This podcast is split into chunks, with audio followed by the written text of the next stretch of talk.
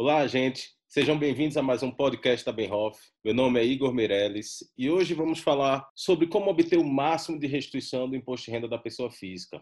Como todo mundo sabe, a declaração do imposto de renda ela foi prorrogada para o dia 30 e como estamos aí nas semanas finais, vamos fazer uma série de podcasts falando sobre pontos importantes e dicas em relação ao imposto de renda. E o convidado de hoje para falar desse assunto comigo é meu sócio Almir Borges.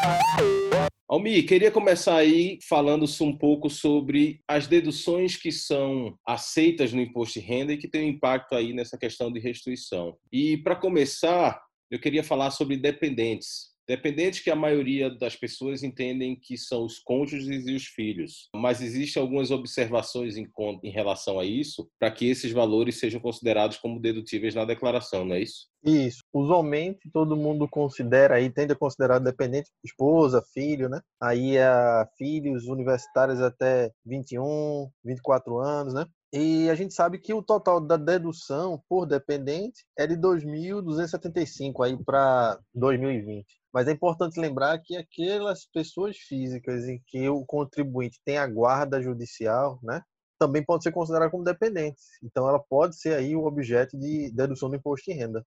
A gente só precisa ter um pouquinho de cuidado, porque a gente encontra, em alguns casos, esse erro, né? As pessoas esquecem de colocar como dependentes aí pessoas que possuem a guarda judicial, possuem um documento formal em que respalda essa dedução, mas na maioria dos casos o que a gente vê é o contrário, né? A gente vê aí muitas pessoas físicas colocando como dependentes pessoas que não têm nada a ver e em muitos casos duplicado, né? O marido e a esposa acabam colocando na, na, nas declarações separadas o mesmo dependente. Isso aí tem sido um alvo de fiscalizações e a Receita Federal tem cada vez mais sido célere no cruzamento e identificação desses erros, entendeu?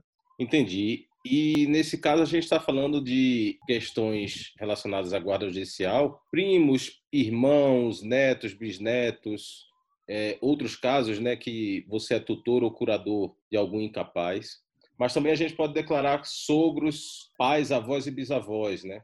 E Isso, um... a chave, a chave, como você disse, é ter o, a guarda né, formal. É, e um ponto importante e que muitas muitas vezes as pessoas acabam desse detalhe, acabam esquecendo desse detalhe, é que quando a gente declara um dependente, os rendimentos dele também têm que ser declarados, têm que ser incluídos na declaração. E em caso de rendimento tributável, isso pode fazer com que o imposto de renda acabe sendo um pouco maior do que se a declaração fosse feita em separado. Exato, a gente está aqui falando de coisas que podem ser boas, né? Podem fazer com que você restitua aí o valor máximo do imposto de renda dentro daquilo que é legal, dentro daquilo que legislação previne. Agora a gente tem que ter um pouco de cuidado para uma coisa boa não virar um problema, né? Então a gente pede o máximo de atenção aí com esses itens, mas seria vai ser legal, a gente vai explorar aí durante o mês esses esses esses itens aí em relação ao imposto de renda e a gente vai falar um bocado aí sobre esses problemas que têm acontecido que tem levado as pessoas físicas à malha fina, né? Com certeza.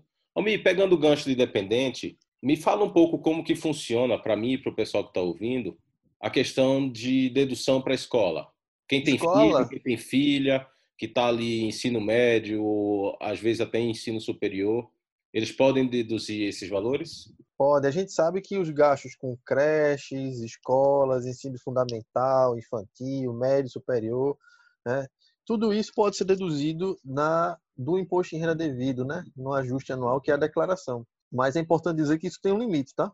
tá. O limite é de R$ 3.561. Então, por é... o total? por, por dependente. Então, Igor, o cuidado aí é o seguinte: a gente pode sim colocar esses gastos como despesas dedutíveis por imposto, pagar e restituir o imposto em renda, mas o cuidado é o seguinte: você pode colocar como dedutível do imposto de renda na sua declaração os gastos que você teve com educação sua e de dependentes. Mas o que as pessoas esquecem de, de, de, colocar na declaração é que esse gasto tem que estar atrelado necessariamente a um dependente.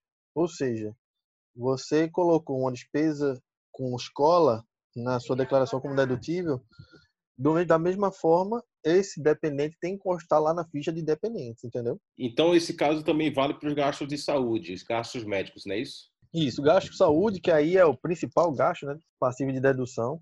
e é o principal é, item de fiscalização da Receita Federal, porque ele não tem limite, você coloca lá e deduz a totalidade dos gastos, né? Diferente da, do gasto com educação. Mas é, a Receita Federal tem batido muito em cima, muito, porque as pessoas físicas colocam, na maioria dos casos, despesas em que elas não conseguiram durante o ano os comprovantes seja ele recibo, uma declaração, um informe do plano de saúde, e isso acaba fazendo com que a pessoa física seja levada diretamente para a malha fina. Inclusive nos casos em que há a comprovação de despesa, a Receita Federal, dependendo do valor que você coloca lá na declaração, ela chama automaticamente para averiguar. Imagine aí que durante o ano calendário você recebeu 50 mil reais né, de rendimento tributável e gastou 30 mil com saúde.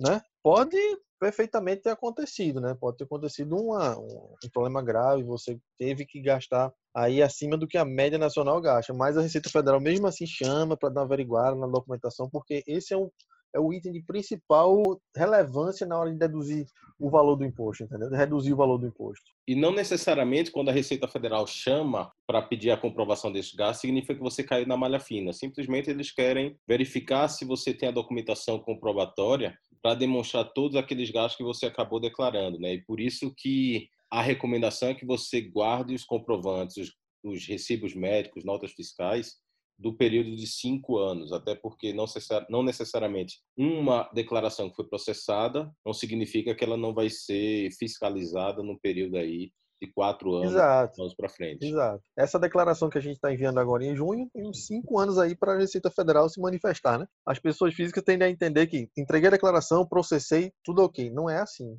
A gente sabe que existe aí uma figura no direito tributário chamado prescrição, né? E a Receita aí tem cinco anos para poder questionar ou chamar o contribuinte para poder demonstrar alguma documentação em decorrência de algum cruzamento, de alguma informação que ela achou relevante, que seja melhor apresentado. Né? Um outro item, Igor, que é importante a gente citar aqui é a questão do gasto com pensão alimentícia. Tá? Muitas pessoas físicas esquecem de colocar na declaração o gasto que estão tendo aí decorrente de um acordo judicial, foi feito ali na hora do, da separação, e a pessoa física que paga os gastos da, do dependente esquece de colocar de um lado e também acontece muito do da pessoa física do outro lado que recebe a pensão esquece de declarar o ganho, a receita. E esse valor é tributável. O que acontece muitas vezes é, de um lado você declara quanto gastou, do outro lado declara quanto recebeu. O que acontece muito é, um dos dois esquece de declarar. Automaticamente o que a gente tem visto é os dois indo para malha fina, entendeu?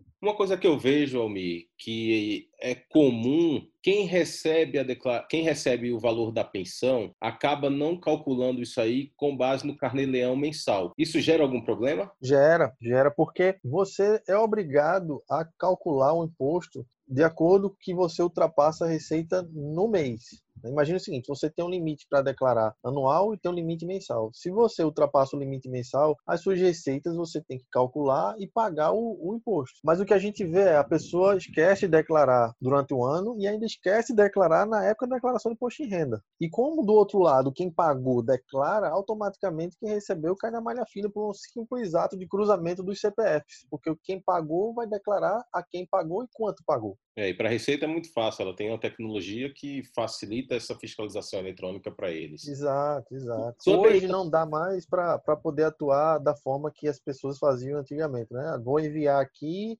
se tiver alguma coisa que não esteja coerente, eu vou segurar um pouco e dar tempo retificar, vou mandar. Hoje em dia não dá mais para trabalhar dessa forma, né? É. Uma coisa que eu também vejo são acordos entre o casal em que esse acordo é feito fora da justiça. Esses valores acabam não podendo ser incluídos como dedutíveis na declaração, uma vez que a Receita só permite que a pensão dedutível que abate o cálculo do imposto de renda seja aquele determinado pela justiça, né? E em muitos casos aí o, o, a pessoa que paga termina contribuindo para o pagamento de uma escola de, de futebol, um pagamento de um curso de inglês é, é, e alguns outros gastos ali, que no final das contas uh, é um acordo simplesmente entre as duas pessoas. Exato. Imagine aí, só para exemplificar, o pai, de acordo com a decisão judicial, tem que contribuir lá com dois mil reais, né? E ele acaba pagando uma outra coisa e coloca essa despesa na declaração de imposto de renda que não estava homologado no acordo, né? Esse valor é como você colocou aí, não é dedutível, tinha que estar no acordo, né? E a gente vê aí, em alguns casos, isso sendo questionado mesmo pela Receita Federal e a pessoa física tendo que retificar e recalcular o imposto. Com certeza.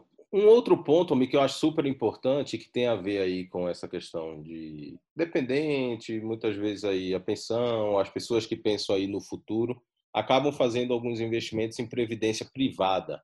Eu é, é, sempre tenho uma dúvida: qual é o tipo que é dedutível, qual é o tipo que eu posso declarar, que eu não declaro, que tem rendimento, que não tem. Mas, assim, em linhas gerais, aquele que permite a dedutibilidade é a previdência privada do tipo PGBL. E nele Isso. você pode ter a dedução aí limitada a 12% do valor total dos rendimentos tributáveis. Exato.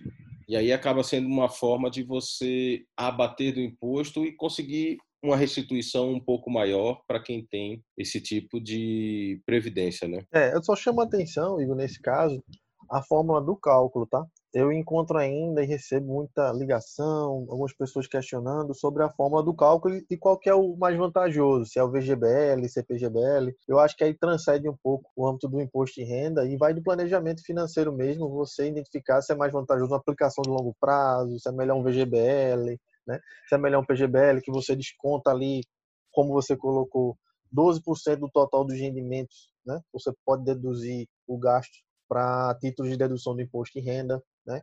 Então, assim, as pessoas físicas cada vez mais têm investido aí nesses planos de previdência privada, porque o valor que eles recebem da previdência oficial não é suficiente para se manter, né? Então, cada vez mais as pessoas estão se planejando, fazendo esse tipo de investimento no, no longo prazo e, e, apostando aí na, na aposentadoria e procuram essas previdências privadas. E é importante dizer, sim, que cabe sim a dedução e é importante ter o informe de rendimento do banco, tá? Lá vai ter toda a informação de onde declarar, quanto declarar, quais são os campos que têm que ser preenchidos obrigatoriamente, porque o banco informa na DIF, que é a declaração dos impostos do, do, do banco, tudo o que aconteceu. Se do lado de cá o contribuinte não declara da mesma forma, consequentemente isso vai ser levado para a malha fina.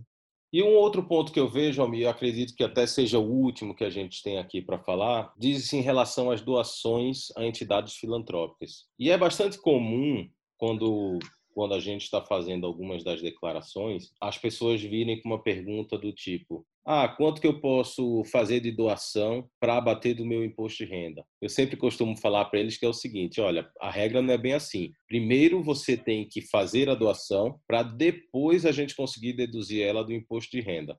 Sobre esse assunto, que existe até uma série de, de regras porque não são todos os tipos de doações que são dedutíveis para imposto de renda. No caso, para que ela seja, a doação tem que ser feita para fundos de direito de criança e de adolescente, fundo do idoso, projetos aprovados ali no âmbito da lei de incentivo de cultura, esporte e alguns outros projetos definidos aí pelo Ministério da Saúde. E nesse caso, é possível abater até 8% do valor devido destinado a esses projetos que são aprovados pelo poder público. Uh, sobre a questão de doação, Mi, você tem algum comentário adicional? Sim, é importante, é, Igor, as pessoas físicas entenderem, todo mundo entender de forma geral, que a doação nada mais é do que você pega uma parte do imposto que você já pagaria e você destina para um fundo específico, entendeu? Você não está economizando nada mais, você está pegando parte do imposto e destinando para um fundo. Você, teoricamente, iria pagar um imposto para o governo e o governo iria fazer essa ação, né? Na verdade, você está dizendo o seguinte, governo, vamos fazer o seguinte, tá aqui, de 10 que eu vou pagar de imposto, 2 eu já vou passar direto para um, um fundo assistencialista, toma aí teus 8 e fica para capacitar o governo para outros gastos. O governo prevê esse tipo de doação já para facilitar uh, o fluxo, né? Com certeza. Então, no final das contas, há apenas um.